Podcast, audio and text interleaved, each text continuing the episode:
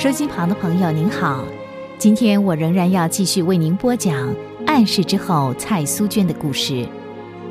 上一回我们说到，苏娟终于见到了李曼玛丽的故乡，那是美国宾州一个宁静的角落。苏娟看了第一眼就爱上了这个地方。她之所以喜欢这里，不是因为房子盖得优雅精致，花园宽敞美丽，主要是那儿到处都充满了安详和基督的爱。李曼玛丽有一位将近九十岁的叔叔，双目失明了，天天还是那么喜乐的以祷告侍奉主。他还告诉淑娟说：“瞎了更可以专心的等候主再来。”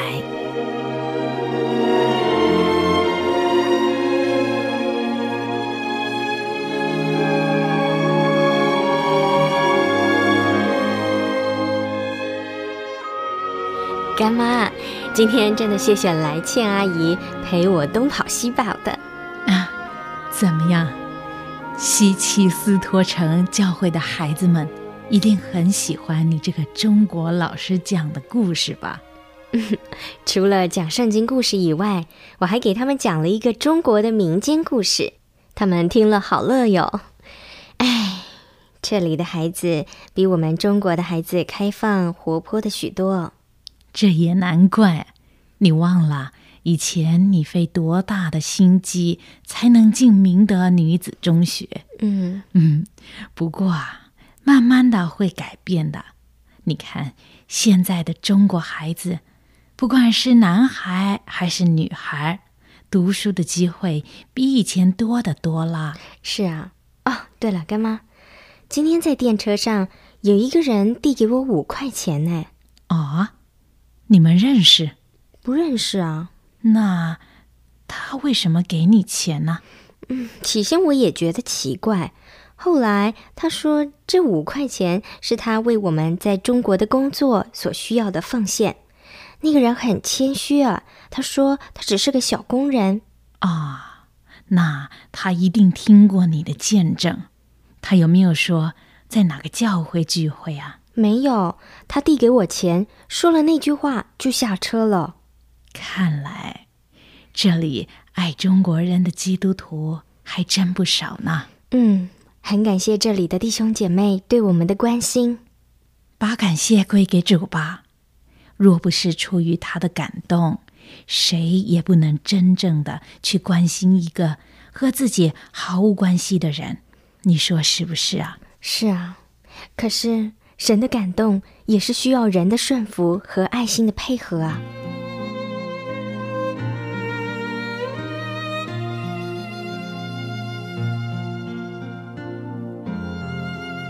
李曼玛丽微笑着注视着苏娟那一本正经的表情，她心里很得安慰。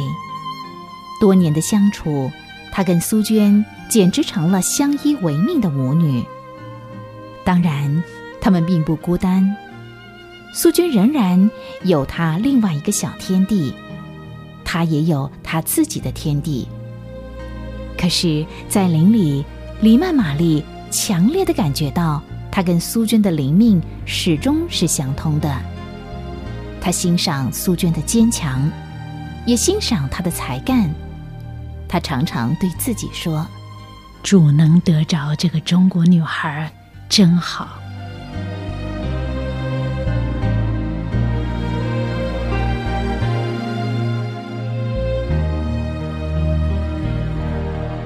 人在欢乐和忙碌当中，会发现时间消逝的特别快。转眼间，苏娟到滨州已经将近十个月了。在这段日子里，她跟李曼玛丽总是东跑西跑的，到处为主做见证，深受美国教会人士的欢迎。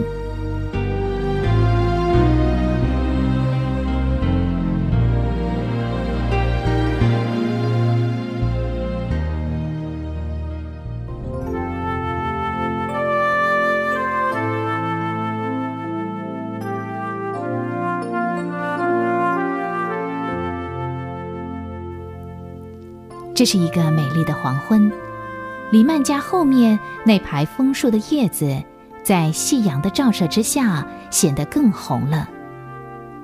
尽管西风不住地传来初冬的气息，可是苏娟一点儿也不觉得冷，反而觉得树叶在风里打颤，别有一番风味呢。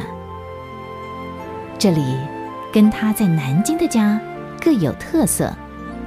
一个充满东方情调，古典保守；一个就显得开阔豪放。两者都有它的优点。苏娟一个人正在花园的台阶上默想的时候，苏娟又在想什么啦？想的那么入神。干妈，您回来啦，辛苦了。怎么样？你喜欢这里？嗯，喜欢，这里真好。安详宁静，嗯，你知道吗，苏娟，我们这儿有个很特别的别号啊。别号？什么别号啊？乐园。乐园？许多人都称我们这地方叫乐园，你觉得怎么样呢？嗯，乐园很有意思。干妈，我觉得啊，这个别号太适合了，真的。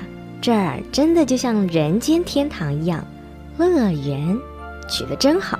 啊 啊！我想起一件事，今天在拜访一位老朋友的时候啊，发现呢，在他家客厅的窗帘上系了一个铜钱，中国的铜钱。他说呢，是你给他小孩的。嗯。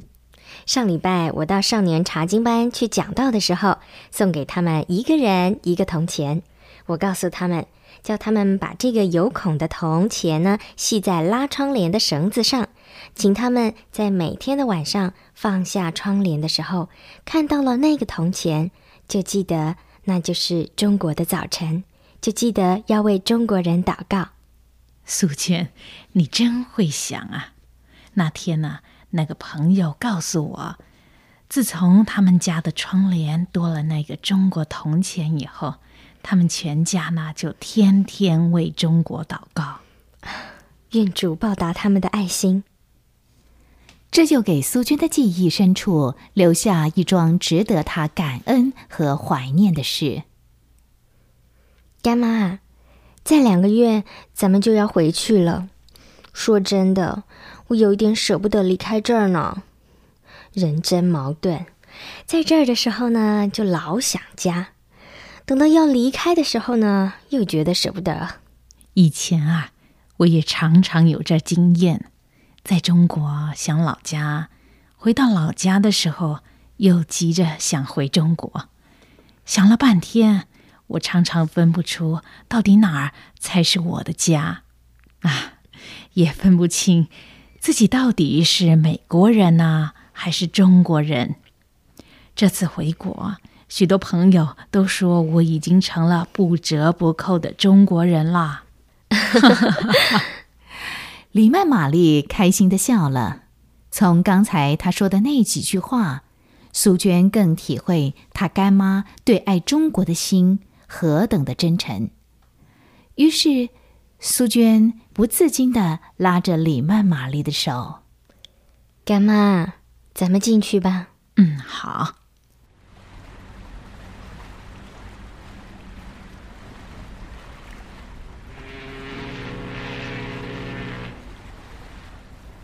两个月又无声无息的过去了，如今他们又得开始面对漫长的航程。道别的人们。身影已经消失在水平线下，里曼玛丽仍然目不转睛地注视着旧金山那一个方向。苏娟能够体会她干妈的心情，因为这一别，不知道要到何年何日才能够回来。谁不想念老家？有多少人愿意这样离开舒适温暖的家，到另外一个国家？去做劳心又劳力的事呢。想到这儿，苏娟不由得靠近了黎曼玛丽。